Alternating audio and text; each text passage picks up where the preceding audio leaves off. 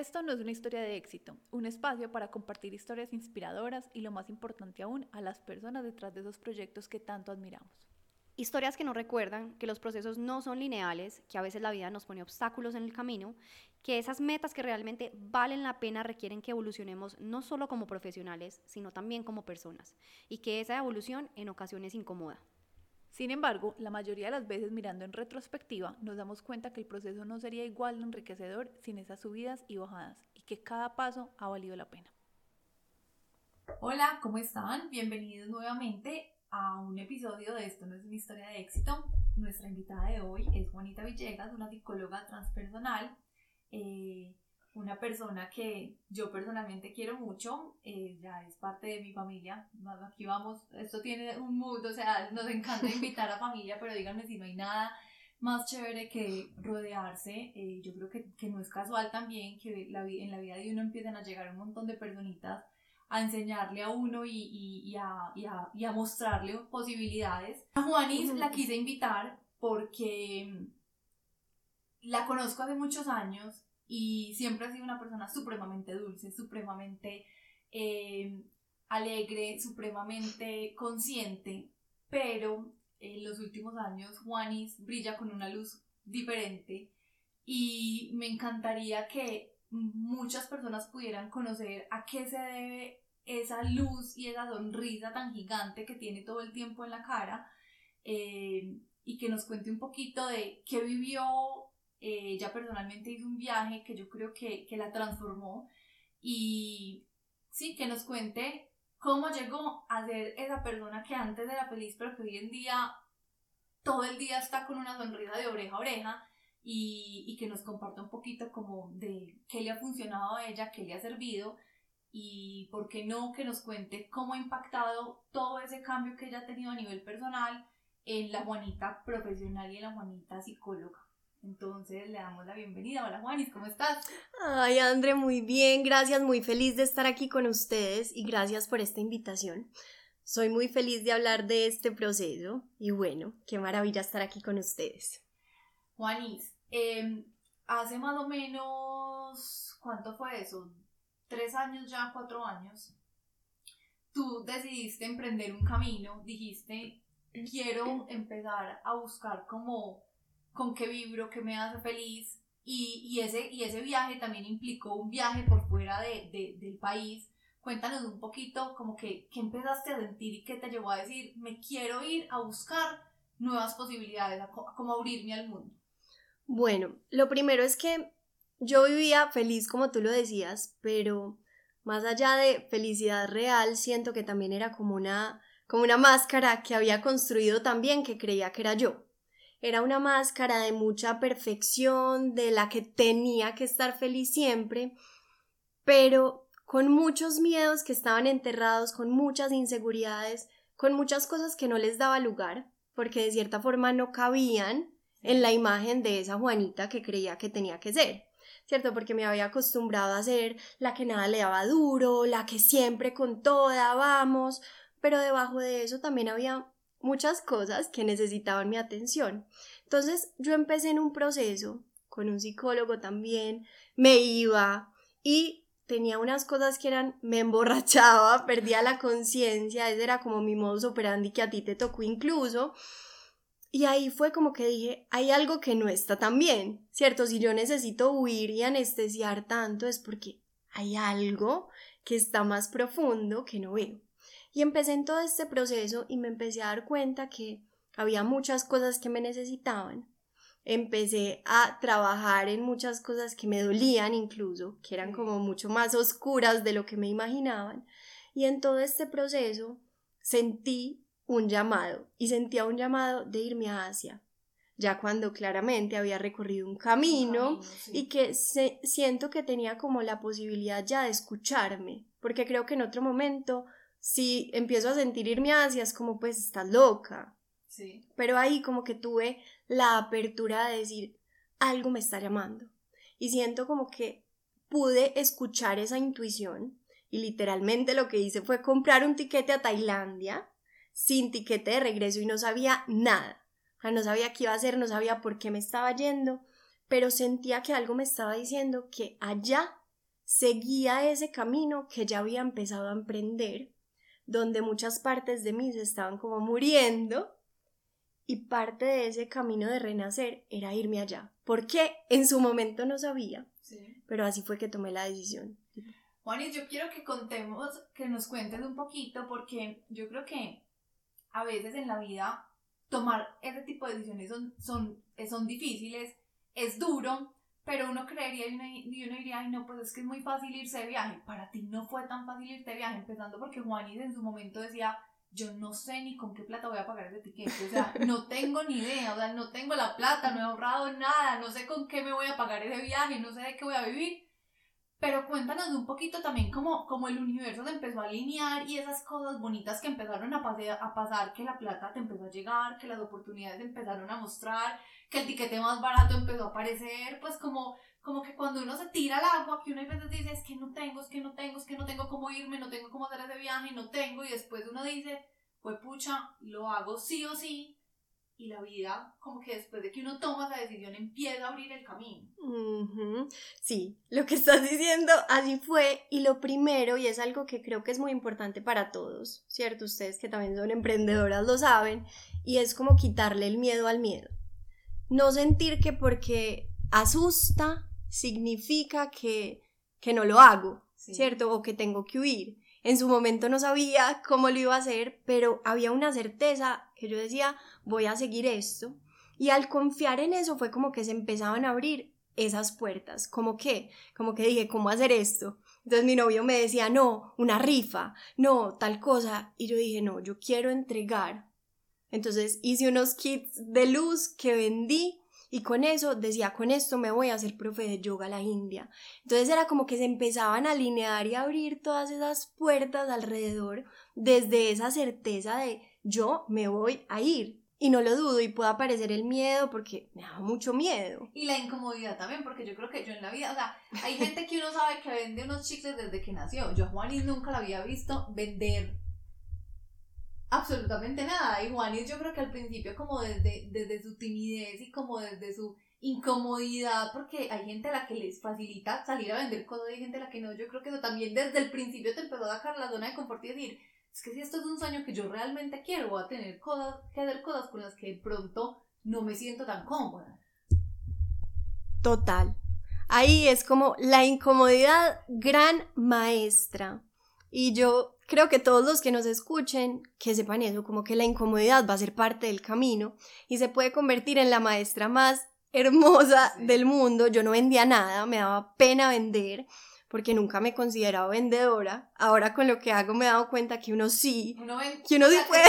o sea, que todo en la vida implica vender, solamente que yo creo que también le hemos puesto como un, o sea, por allá como, como en el inconsciente tiene como una connotación como medio negativa, la que hay veces le damos, pero, pero todo, o sea, todo es vendible, los proyectos, las ideas, los sueños, todo. Claro, y enfrentarse también al miedo al fracaso, porque es como, ah, entonces si saco esto y nadie me compra, ah, entonces si me voy pero, pero no tengo plata, o si no me va bien, pero entonces es también como soltarse de ese miedo y ahí creo que se empezaron a abrir como todas las puertas, como desde esa decisión consciente de que así me diera miedo, incomodidad, eh, ganas de tirar la toalla, iba a seguir y me iba a ir porque algo desde lo más profundo de mí me estaba diciendo, ve allá. Sí. Entonces, bueno, recogiste la plata, compraste el tiquete, te montaste en un avión y ¿qué pasó ahí? Bueno, creo que ahí fue el momento de decir, ¿qué estoy haciendo? Yo tenía una noche reservada en Bangkok. Ya, a mí me decían, pero investiga, ¿qué vas a hacer? Pues ya sabes qué es. Yo sabía que iba a estar en un retiro de silencio en Tailandia, en una semana en particular, y sabía que me tenía que ir para la India otro día, ya. De resto todo era como abierto al mundo, entonces yo me monté en ese avión y yo decía, ¿qué estoy haciendo? Esto es lo peor, esta es la peor decisión que he tomado. Empezó también ese miedo como de, estás loca, ¿qué estás haciendo? Y y fue también como siempre esa certeza más profunda, como que aparecían los miedos, aparecía todo eso que dice no vas a poder, pero dentro en lo más profundo era como esa, esa lucecita que me decía, estás bien, todo va a salir bien. Y creo que me fui también con esa actitud de que todo está bien, o sea, de confiar también en nosotros y en el universo, que cuando le ponemos una intención amorosa también como que somos sostenidos en el proceso. Pero en, ese avión fue como, ¿y ahora? ¿Ahora qué sigue?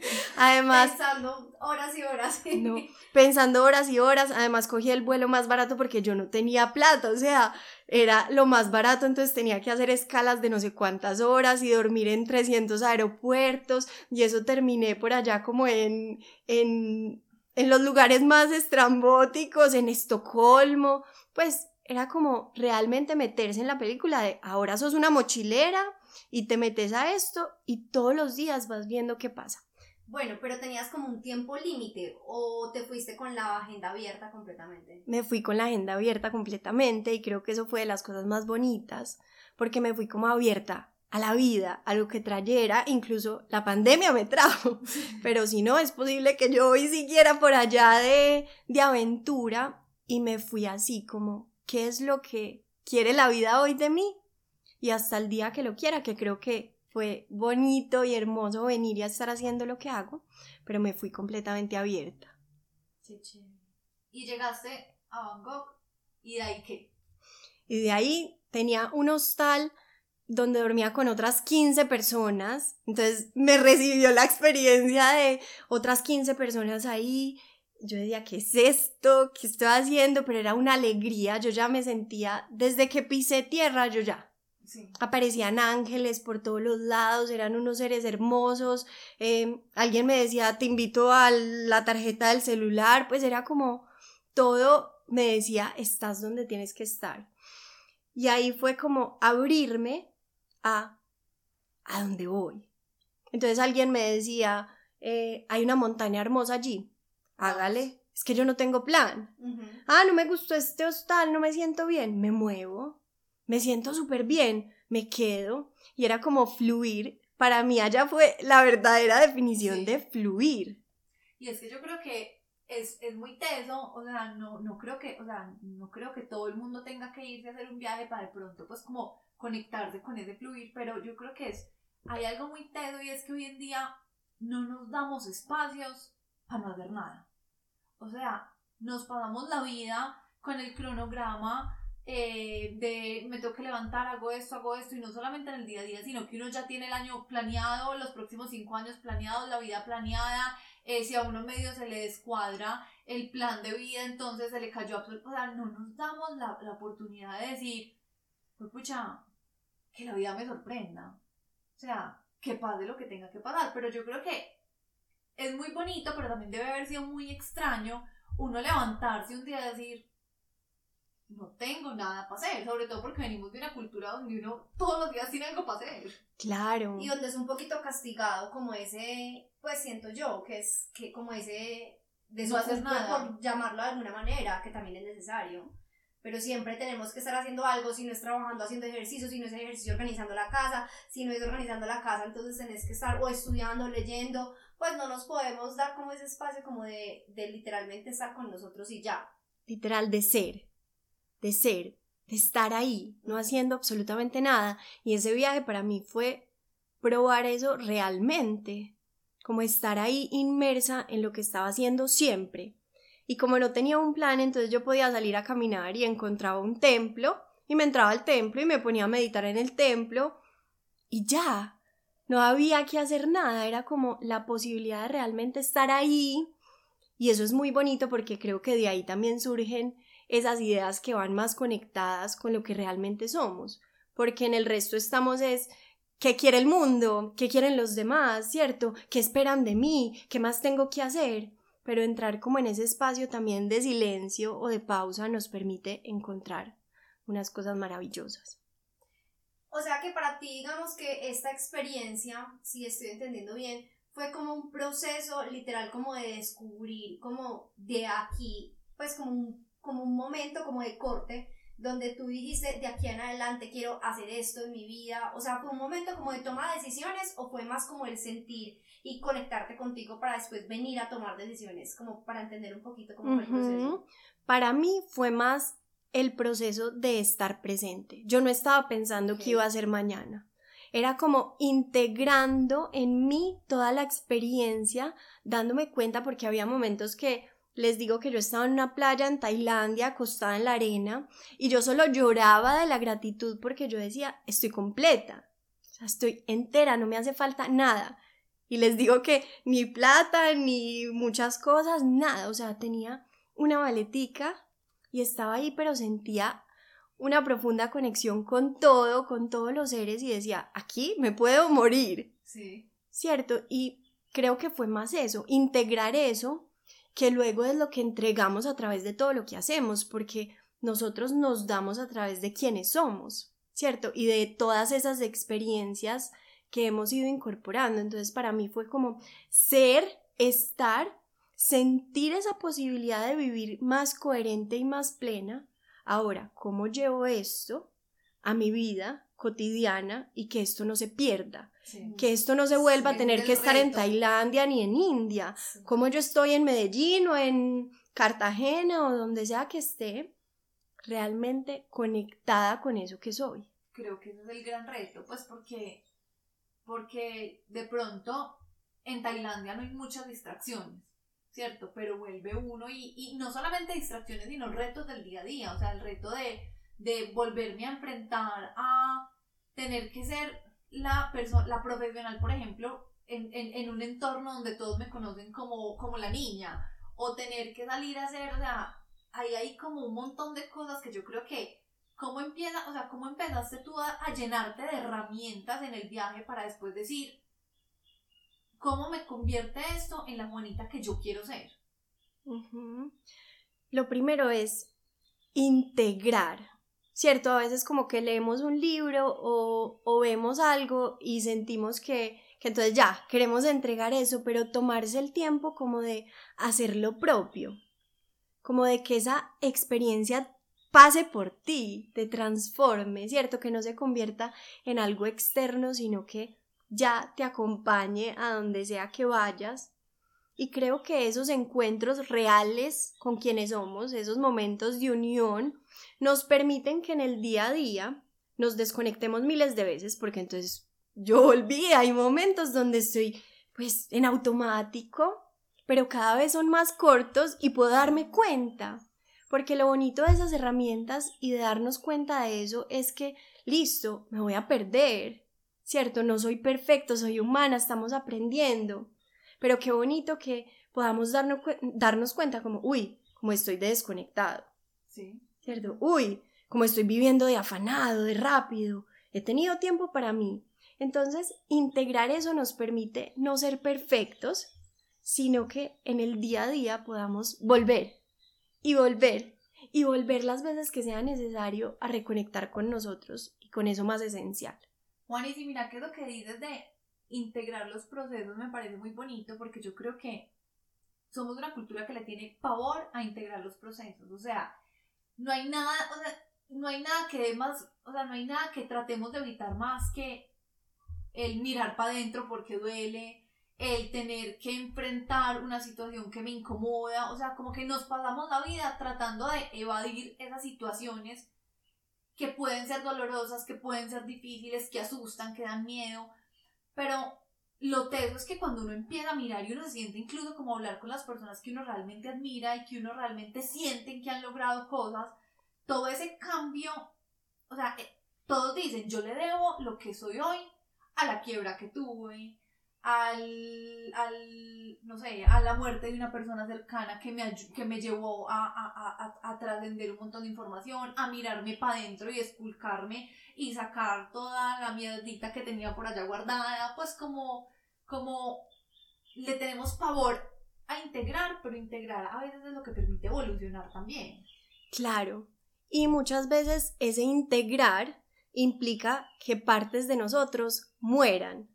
¿Cierto? Ahora hablabas de la quiebra, pero también es como que a veces hay un, como que se desmorona algo Sí. y le tenemos mucho miedo porque estamos muy aferrados a todo, ¿cierto? Al trabajo que tenemos, a la seguridad que tenemos, a la pareja que tenemos, pero esos procesos de transformación muchas veces se dan también cuando algo se quiebra, cuando algo se cae, cuando algo se deconstruye. Para mí fue como que se cayera toda esa imagen que tenía de mí, ¿cierto? La imagen de esto soy, perfecta, no hay sombras, no hay tristeza, no, no, no. El día que eso se cae y uno dice quién soy, no soy nadie y no sé qué hacer en esta vida, es también donde está la libertad.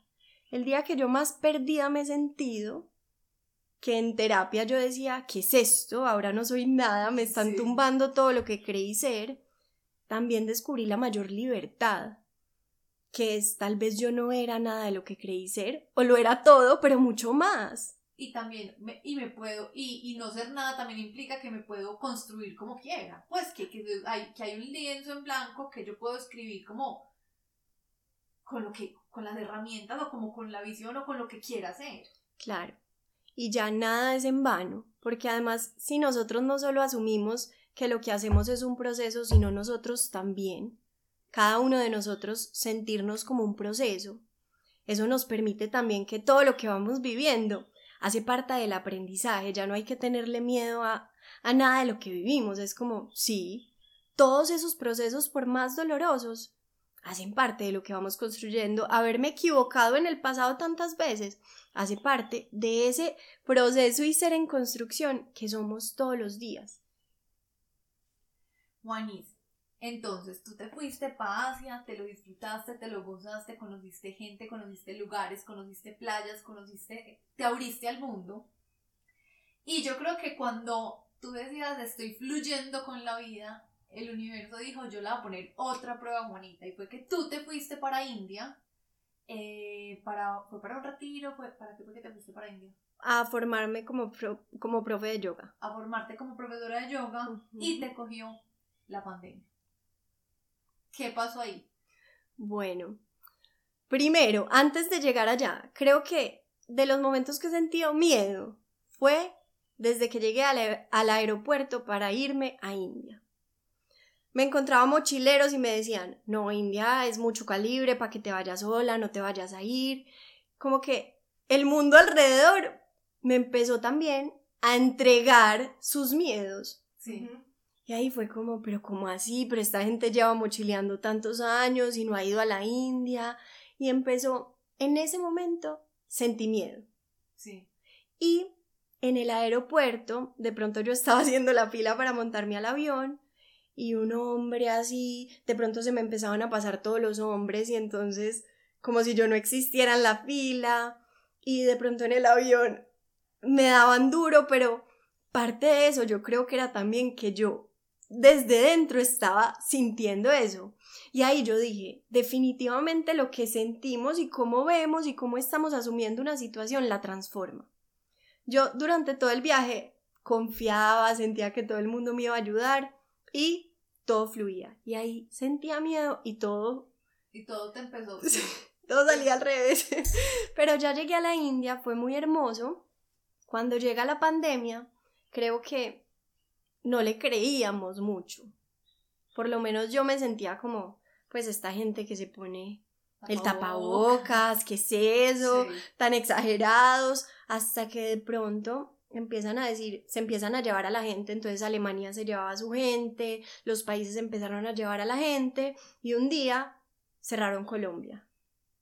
Y ese día fue como, ¡Ah! yo quiero viajar, no sé hasta cuándo, pero otra cosa es que ya no me dejen entrar. Sí, una cosa es que uno, que uno de manera libre, pues como por libertad diga, que yo creo que de eso le quitan a uno la libertad de decir, yo estoy aquí por decisión propia, pero me puedo mover cuando se me dé la gana. Sí, total. Y ahí empezaron a pasar ya muchas cosas porque las cosas empezaron a escalar entonces de pronto hacían una reunión todos y era como no tenemos gas, no sabemos si vamos a poder conseguir gas.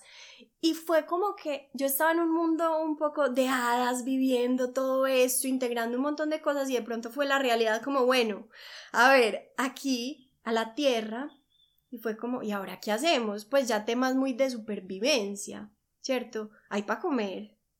Eh, y si quiero volver, y si me pasa algo, porque entonces las personas aquí también un poco asustadas, porque una cosa es quedarse, no sé, en España, otra cosa es quedarse en India, y era como, y si la gente entra y les hace algo y hay hambre y hay escasez, entonces creo que fue también como romper esa burbujita y ahí salió una nueva versión de Juanita, que fue Juanita la que convoca colombianos en la La India. Juanita, la líder. Claro.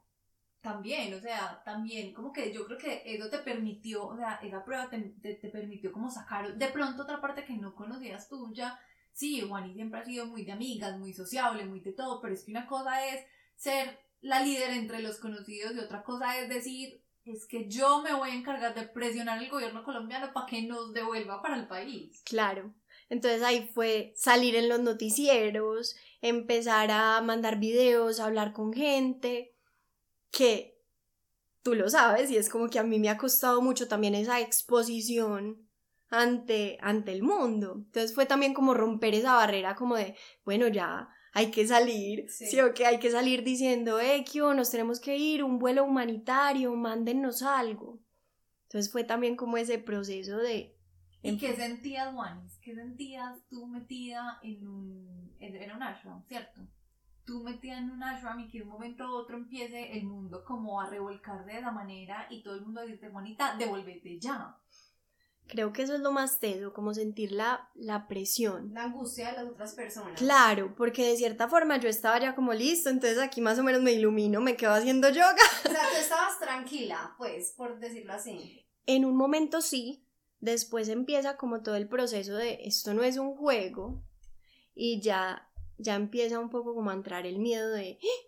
¿qué va a pasar? Sí. Incluso de pensar la posibilidad de ¿y si vine a la India a morirme? Porque también pasa en la ecuación porque las cosas ya eran difíciles, porque realmente desde Colombia tampoco se veía como esa posibilidad de volver. Entonces era como, ¿y si esto escala?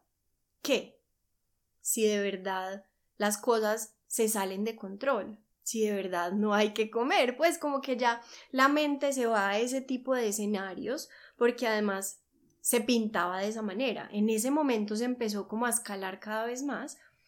Y yo creo que, Juanis, como que contextualizarnos un poquito porque puede que la gente escuchando te diga, ay, no, pues cómo no va a haber cómo comer. No, o sea, Juanis estaba metida en un lugar donde de verdad no podían ni siquiera salir a comprar mercado. O sea, vivieron cuántos días a punta de lentejas. O sea, era como, no era fácil. O sea, la gente en, India creo que no querían ver mucho extranjero.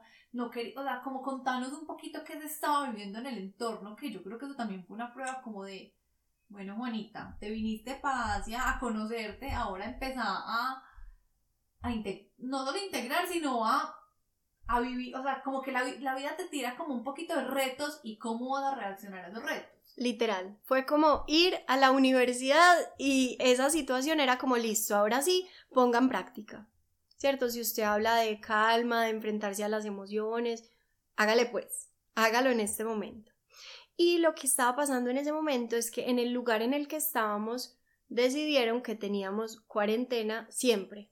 Entonces no nos dejaban salir ni a la esquina, ni a tomar un café, ni a comprar algo. Entonces literal era con un candado en las puertas y ya en un momento se empezó a sentir como, ¿qué es esto? ¿Qué está pasando? O sea, no podemos ni salir, ni, ni hacer nada.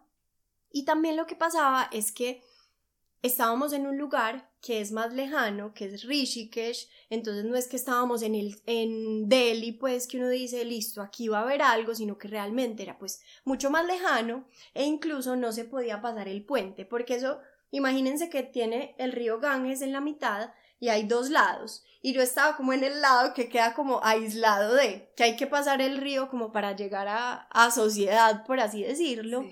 Entonces, de cierta forma, ni siquiera con la cuarentena se podía cruzar. Había que tener un permiso, había que hacer miles de cosas. Entonces era también como enfrentarse a, a eso que dices, como, en serio, si no hay más comida, ¿qué? ¿Qué pasa aquí? Porque realmente era muy lejano, era muy distante. Pero yo creo que eso fue también como el aprendizaje más bonito, como bueno, pues confiemos y mantengamos aquí también la calma, pero eso no significa no hacer. ¿cierto? Como que uno esté ahí aceptando lo que está pasando no significa que entonces no voy a hacer nada para que manden un vuelo humanitario, que creo que ese también es como uno de los aprendizajes más bonitos. Si querés que algo pase, no lo forces, pero hace Pero algo hace para que eso pase. Sí, tampoco, o sea, sí. Como que confiar en que el universo le trae a uno lo que uno necesita pero tampoco decir, no, pues entonces me quedo aquí acostado viendo televisión esperando que la vida se me resuelva porque, porque yo voy a confiar que el universo me lo resuelva. No, o sea, es, es un equilibrio difícil de lograr, pero es un equilibrio entre hago, sueño, ejecuto, suelto, pues es como, es como un juego de, de, ni siquiera equilibrio, porque yo creo que no existe, es como, como tratar de, como, ¿cómo lo diría usted? Como tratar de, no, de, de aprender, es que no, no, no, hay una respuesta, o sea, no, no existe, creo que es como, pero, pero sí, hacer las dos cosas, o sea, confiar, pero ejecutar, planear, soltar, fluir, planear. Claro, sí, total. Y literal para mí fue como, listo, voy a hacer videos, voy a hablar con noticieros y un día solté, porque tampoco, también dije, no me va a enloquecer. Todo el día yo aquí pensando en cómo salir, no. Ya moví, ya creé este grupo, ya nos estamos moviendo, suelto. Cierto que también es como ese proceso de confiar en que otros también tomen esa voz, no como no querer siempre ser el que está ahí al frente, sino como que, listo, ya estamos aquí unidos, ahora otros también hagan. Juan, y listo, y en ese camino lograste que Colombia mandara vuelo humanitario, te devolviste en un lechero que pasó por el mundo entero, llegaste a Colombia, y yo creo que también, además llegaste a Colombia en unas condiciones completamente distintas, llegaste y todavía estábamos en cuarentena, encerrados, en no poder volver a ver a la familia, no poder volver a conectarse como con, con, con el mundo de Juanita que dejaste, por así decirlo, y aterrizas en Colombia y qué empieza a pasar. Bueno, para mí tener ese momento de aislamiento creo que sirvió mucho. Pues yo ahora lo veo y lo agradezco porque eso me permitió no llegar y meterme de inmediato como a, a, la rutina, a querer ya como que, que hay que hacer, sino que de cierta forma me permitió como aterrizar suavecito, porque yo allá estaba viviendo un montón de cosas, realmente ya como saliendo de un caparazón muy grande que tenía, y es muy fácil entrar nuevamente como a, a jugar el juego que uno siempre ha jugado, que es el que sabe jugar. Entonces hice como un momento de mucha pausa. Yo no llegué a decir qué voy a hacer y no sabía qué hacer. Como ahora lo decíamos, para mí fue más sentir y ya ese momento fue, ok, todavía no sé qué quiero hacer con todo esto, pero sí sabía que no estaba segura y que no quería dar un paso hasta sentir desde el corazón esa certeza como la que me había llevado a ese viaje. Y me quedé como integrando, hacía yoga, meditaba, sentía, me daba espacio también como de, ok, ¿hacia dónde? ¿Hacia dónde que me permita seguir este camino que ya sé que existe, que no quiero tirar al lado y ya olvidarlo, sino realmente vivir una vida así. Y ahí fue como en esa integración que un día dije, voy a salir, voy a empezar a dar consulta y voy a permitir que las personas que conecten con esta manera de ver la vida pueda, pueda acompañarlas, puedan llegar a mí. Y fue como, ser independiente. Sí, y yo creo que es muy bueno, pues como que muy lindo, bonito lo que dices, porque yo como que no lo había pensado, pero es muy teso, porque a veces vivimos, no sé, o sea, uno no se ha terminado de graduar y ya le están diciendo dónde vas a mandar hojas de vida y qué, vas y qué te vas a poner a hacer. Y entonces eh, ya, ya, no sé, ya imprimiste las tarjetas, ya empezaste a hacer, y ya creaste la agenda y ya, o sea, es como una presión también de lo, volvemos a lo que decíamos ahorita de hacer, hacer, hacer y uno hay veces, o sea, por ejemplo, a mí me pasó, cuando yo me gradué, Laura y yo ya veníamos como conversando, eh, queremos hacer un proyecto juntas, queremos emprender, queremos mirar a ver qué nos ponemos a hacer. Laura seguía en la universidad, entonces de pronto no sentía la presión de qué te vas a poner pues porque ya está haciendo, está estudiando, pero a mí me decían como, eh, no sé, llegaba una tía y me decía, y ay, ¿por qué no me pasas tu hoja de vida? Se la mando a fulanito. ¿Por qué no me pasas tu hoja de vida? Se la mando a peranito. Y mira, eh, te mando esta oportunidad laboral que vi por ahí. Yo decía, no quiero, o sea, no quiero. Y entonces, ¿qué va te vas a poner a hacer? No, Laura y yo estamos mirando y lo miran a uno como con cara de, pues amiga, o en el mundo real hay que trabajar, en el mundo real hay que producir, pero, pero al final nosotros le creíamos a lo que estábamos haciendo y pues yo bloqueé un poquito todo eso. Yo decía, ay, bueno, sí, pues para ti muy importante trabajar en una corporación gigante, yo no quiero que sea mi camino, pero sí sentía esa presión y esa mirada juzgativa de, no vas a mandar hojas de vida y no has buscado trabajo y, y entonces, ¿qué estás haciendo? Pues es como, volvemos a lo que Laura decía, nos, nos, la sociedad lamentablemente juzga mucho el, el quererse permitir no hacer nada. Claro, porque no nos han enseñado a no hacer. Estamos muy condicionados a eso porque además nuestro valor no lo da lo que hacemos. Sí, claro. Claro. Que en realidad no es así. sí. Pero, pero es así para casi todo el mundo. Claro. Pues entonces uno trata como de caer parado donde primero caiga. pues y buscar, sí, porque a, vos te llegan oportunidades, es decir, por aquí es, en vez de sentarse a pensar y decir qué es lo que verdaderamente yo quiero. O sea, y qué es lo que mi alma anhela hacer al levantarse todos los días de su vida. En vez de, de caer parado en cualquier parte, como que es ese proceso de permitirnos revisar adentro qué es lo que verdaderamente sentimos y merecemos que queremos hacer.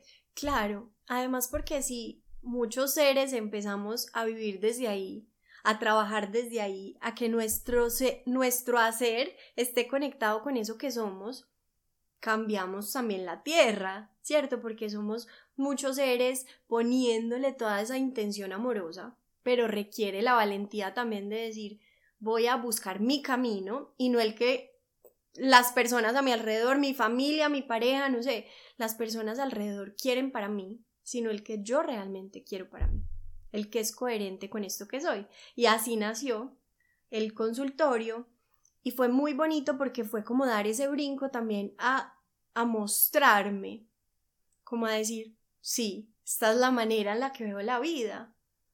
Y muy, muy chévere porque realmente cuando uno es una persona como tú, que por ejemplo la gente, por decirlo de alguna manera, te utiliza como herramienta para vivir procesos, para sanar cosas, eh, significa que uno también tiene mucha información en su interior que es valiosa compartirla, ¿cierto? Y que muchas veces es difícil valorar esa información que uno tiene, eh, sentirse como merecedor de esa información y, y, sentir que, que, pues como no sentir miedo al compartirla, no porque te la vayan a robar o lo que sea, sino porque no sabes si de verdad es lo suficientemente valiosa. Entonces empieza como un síndrome que, pues, mucha gente habla de eso hoy en día, pero es como el síndrome del impostor, donde es, ¿será que yo sí valgo lo suficiente para, para, es, para, pues, para compartir esta información? ¿Te pasó en algún momento? Claro, un montón. Y sobre todo la comparación con esta persona tiene muchos más años y ha estudiado esto mucho más, pero ahí es como confiar también en que hay algo que va más allá de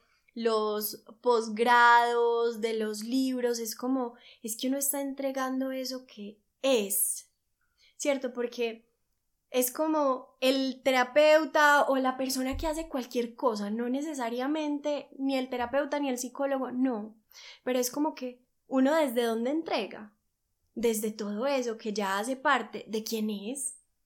Entonces, como confiar en, así aparezca ese miedo de, no, es que yo quién soy, o a la gente sí le va a gustar. Y cuándo cobro, y cómo cobro, y qué pena, y, cobro antes y cobro después, y, si no me ha pagado, entonces le recuerdo que me debe la cosa, pues como todas esas cosas que son incómodas. Total. Pero que hay que o sea, que hay que trascenderlas, hay que decir, pues pucha, voy a ser capaz de cobrar porque, porque yo me merezco que me paguen por esto que estoy haciendo. Claro, y también como es que lo que yo estoy dando es necesario como para que todo quede en equilibrio nuevamente, como que si yo te doy, también estoy recibiendo, ¿cierto? Como que estamos aquí en ese mutuo fluir, que es también entender que el dinero es energía, entonces como quitarle ese miedo como, ay, estoy cobrando, sí, estoy cobrando porque estoy haciendo esto, donde también estoy brindando un servicio.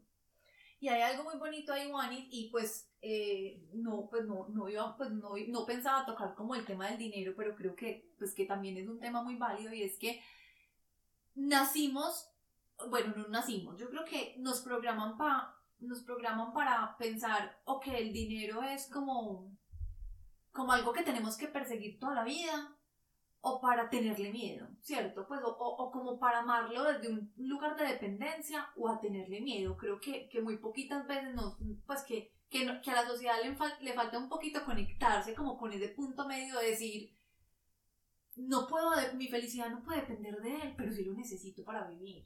Pues como ese equilibrio de decir, no peleo con el dinero, sino que me conecto con él desde el amor. Y suena raro porque nadie, nadie habla de conectarse con el dinero desde el amor.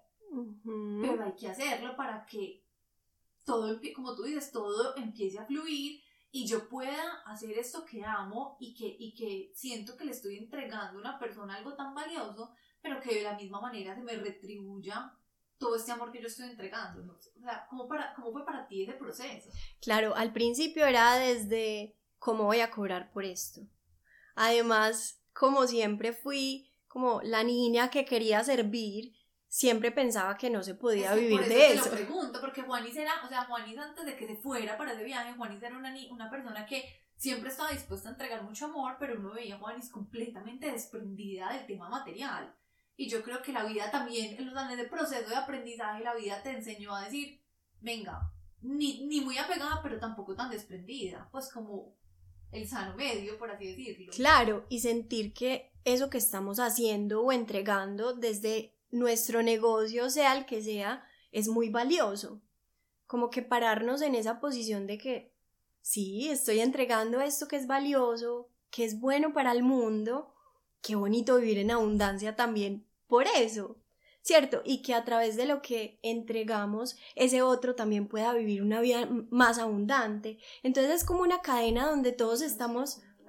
claro, ¿cierto? Alguien viene acá a terapia y después alguien va y crea su negocio y entonces el que ayuda en marketing le ayuda a que ese negocio crezca y entonces mira que el dinero va pasando de mano en mano, pero es como, sí, es que todos todos merecemos vivir en abundancia y no es una competencia. Creo que uno de los aprendizajes más bonitos es ese. No es una competencia. Si a ustedes les va bien, no significa que a mí no, sino que a todos nos puede ir bien. Entonces también cuando nos reconciliamos desde ahí es como, claro, qué belleza, qué belleza disfrutar de lo que el dinero me permite, más no sentir que me aferro ¿cierto? Porque entre más me aferro, como ahora lo decíamos también, se limita y se bloquea, pero es también decir, hey, esto que estoy pagando, esto que te estoy dando, que se nos multiplique a todos. Totalmente, Juan, y yo creo que para ti, sí, o sea, como que fue, no es que ese viaje fue una, o sea, fue como una revolcada en todos los sentidos. Si tú pudieras resumir en dos palabras qué significó para ti irte a encontrar bueno, o en cinco, o en diez, en un párrafo. Me palabras se queda uno como mudo. Para mí fue la plenitud de ser. Y no de hacer, ojo, la plenitud de ser.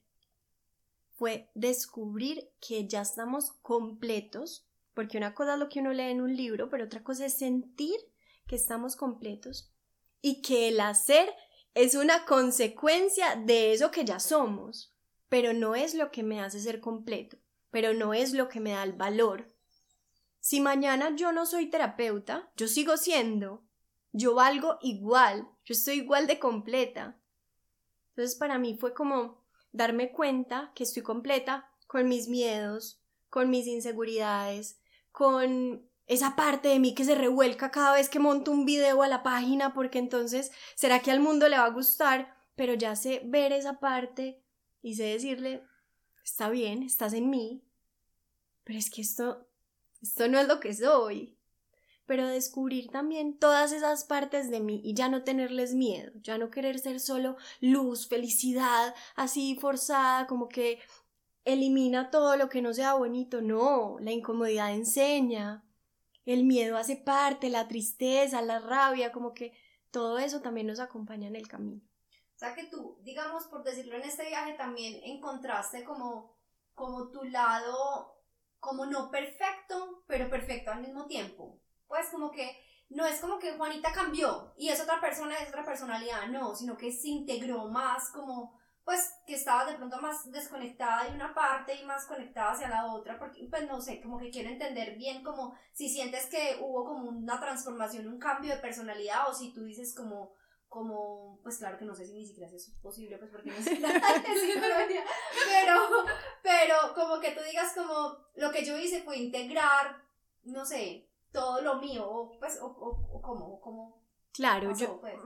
Yo ya venía en ese proceso de identificar, de reconocer, de empezar a reconciliarme con esas partes de mí que quiero que se imaginen como que están metidas en el ático Y uno las encierra ya y nadie abre el ático, pero están. Sí, no significa- hacen parte de ti. Claro, no significa que no estén porque no las vea. Entonces, lo que siento que hizo ese viaje fue como abrir ese espacio para permitirme ya verlas, enfrentarme a todo eso que hay en mí y decir, es que no tengo que luchar con nada. O sea, todo esto puede hacer parte de mí, pero nada de esto me define. Entonces fue también como ese proceso de integración y de reconciliación, como de, no, no, no hay que luchar tanto. Siempre va a haber partes más heridas, tal vez que necesitan un poquito más de acompañamiento, pero está bien. Lo bonito, Juanis, de tu proceso es que yo creo que, entre comillas, fue un proceso fácil, porque pues estoy segura que no fue fácil, pero entre comillas lo digo es porque fue un proceso un poquito voluntario. O sea, tú dijiste, yo quiero, o sea, tú decidiste empezar a ver eso que no te gustaba de ti. Que yo creo que es muy tedo porque, porque le tenemos, pues, y aquí me quiero como meter un poquito como en el tema de, de, de la psicología y el tema de, de buscar herramientas y de buscar ayuda, le tenemos pánico, entre comillas, yo creo que eso ha cambiado, pero, pero la sociedad tiene todavía cierto tabú sobre el decir, yo reconozco que necesito ayuda, yo reconozco que quiero ir donde un psicólogo, o sea, yo reconozco que necesito terapia, o sea, es, es un tema en el que uno dice todavía, y, y no sé, Juan, si ha sido tu caso o, o, o si, o si el universo ha sido muy bonito y te ha traído como muchos pacientes que están buscando de manera como consciente sanar eso antes de que explote, pero también creo que pasa mucho que la gente llega a buscar las herramientas cuando ya el vaso se llenó, cuando ya la ticó, explotó, cuando ya, cuando ya la vida le dice a usted a la berraca o busca un camino mejor o se hunde. Entonces, como que yo creo que también es, es bonito como entender que, que las herramientas están es para usarlas. Y que así como Juanis pudo vivir un camino, con vuelvo y lo repito, entre comillas fácil, porque no significa que el hecho de que yo voluntariamente quiera ir a terapia o, o quiera buscar ayuda o quiera buscar otro camino Significa que va a ser fácil. que va a ser pues, fácil, sí. sino que es, es, es distinto cuando yo decido a cuando la vida me lleva a la vida. Pero si uno no decide igual la vida, lo terminamos llevando. Sí. Claro, claro, y, y por eso yo tengo como una mirada muy diferente de la depresión o de la ansiedad o de esas cosas que, que a veces decimos, ¡Ah! qué horror, cómo, cómo nos dio eso, ¿cierto? Como que hay que esconderlo, pero yo siento que es la manera también en que la vida nos dice, hola, ¿sí? Aquí, aquí estaba mucho tiempo. A ver, Necesito mucha atención. Eh, sí. Exacto, necesito atención, pero si uno lo ve de esa, manera, de esa manera le quita como ese miedo, como, no, es que estoy loco y esto es horrible, no es una oportunidad, ¿cierto? Que puede que, que como tú decías, uno se dé cuenta y diga, quiero trabajar en mí porque siento que para todos esto es importante, pero también a las personas que de pronto ya llegaron y se les rebosó ese vasito, que tampoco sientan como que, no, entonces ya no puedo hacer nada con esto, me dejé, me dejé llevar, como que también son procesos de aprendizaje y a veces pasan esas cosas y nos enseñan o a veces podemos decidir mirarnos porque además esto es para todos, Total. ¿cierto? Es que no es para algunos, No, sino que hemos creído que, que es como para el que tenga un síntoma que ya es latente, que es solo la superficie. Pero realmente todos podemos vivir más conectados, más plenos y más coherente con esos que realmente somos, para que esta vida se sienta rica de ser vivida con todo lo que trae, que es lo que decía ahora, aceptando mis emociones, aceptando las cosas que me duelen, aceptando las vivencias, pero ya no teniendo que huirle a nada.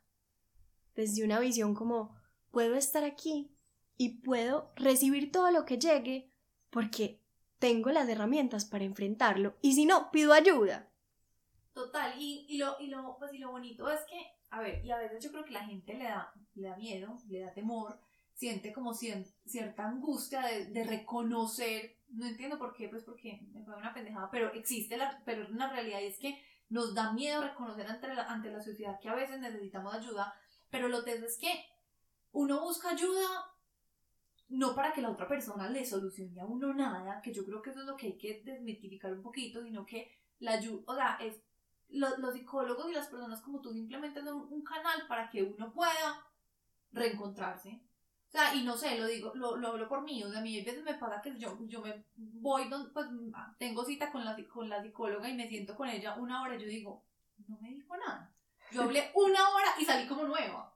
Porque simplemente el solo hecho de tener una persona que te escuche de manera como imparcial, con la que uno sienta la tranquilidad y, la libertad de expresarse tal cual uno es, le permite, o sea, a mí de verdad hay veces me pasa que, que, pues, que Natalia se llama ella, que Natalia me dice como, ¿escuchaste lo que dijiste? Yo sí, o sea, o sea, las cosas salen de mí, yo misma encuentro la solución, yo misma resuelvo el problema muchas veces, obviamente en otros casos pues también esa intervención es muy válida, pero, pero el tema es que yo creo que es eso, que a veces le tenemos miedo a terapia porque la gente no sabe qué se va, con qué se va a encontrar y yo creo que es que no se van a encontrar con nada raro, es volverse a encontrar con ellos mismos. Claro, que ahí está como lo más, lo más poderoso y es encontrarnos con nosotros, pero eso también implica encontrar cosas que tal vez no creíamos ser, que tal vez hemos guardado por mucho tiempo y que es también el reconocimiento de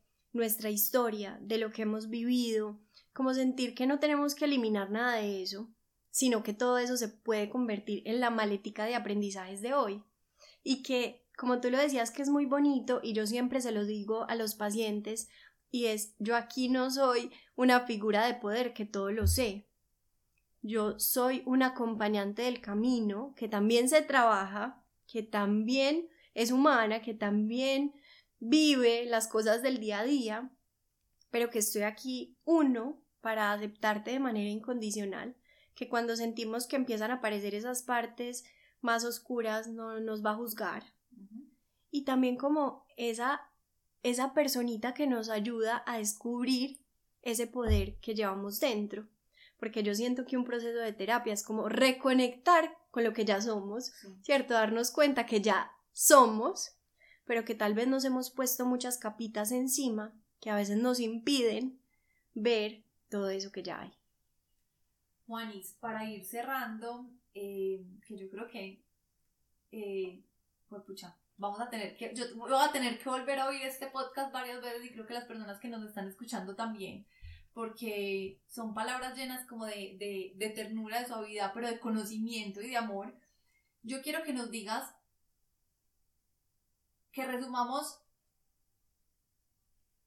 bueno, no, espérense, a ver, organizo mis ideas. Uno, es que tengo, tengo, o sea, podría dejar a Juanis aquí horas, pero no podemos. Eh, uno, Juanis, que nos digas, si, si hay alguien escuchando que dice, pues pucha, ¿yo por dónde empiezo? ¿Tú por dónde le recomendarías empezar? Lo primero es, escúchense, escuchen, abren, abran espacio, porque la sabiduría está ahí adentro. Entonces, antes de preguntar afuera, antes de ir y decir, ay, papi, ay, mami, ay, amiga, ay, ¿qué, qué crees que debería hacer? Abran espaciecito, ¿cierto? Como dentro, escuchen a ver qué, qué resuena cuando ustedes dicen cuál es ese caminito que quiero seguir, que se siente coherente con esta que soy. Entonces, lo primero para mí sería abrir espacio para escucharse. ¿Y cómo la gente puede como sentar a escucharse? Pues porque esa gente diría como, como de forma racional, pues como, ¿cómo lo haría? Pues como qué herramientas le recomendarías a las personas. En el día a día, abrir espacio como sentate un ratico y date ese espaciecito que estás sacando para respirar conscientemente. Y si quieres, hacete la pregunta desde adentro de qué camino quiero coger qué es lo que yo quiero hacer aquí en esta tierra. Y sin meterle la razoncita que es la que normalmente llega, escucha al cuerpo, porque a veces el cuerpo nos habla, el cuerpo tiene mucha sabiduría. ¿cierto? A veces creemos que las emociones, por ejemplo, están en la mente y no, se siente en el cuerpo. Lo mismo con eso, entonces sentarse y escuchar y ponerle la intención a que aparezca ese camino. Entonces también, no sé, estoy abierto a que eso aparezca y de pronto me llegó el libro de em, creatividad 1 para pintores y yo siempre he querido pintar.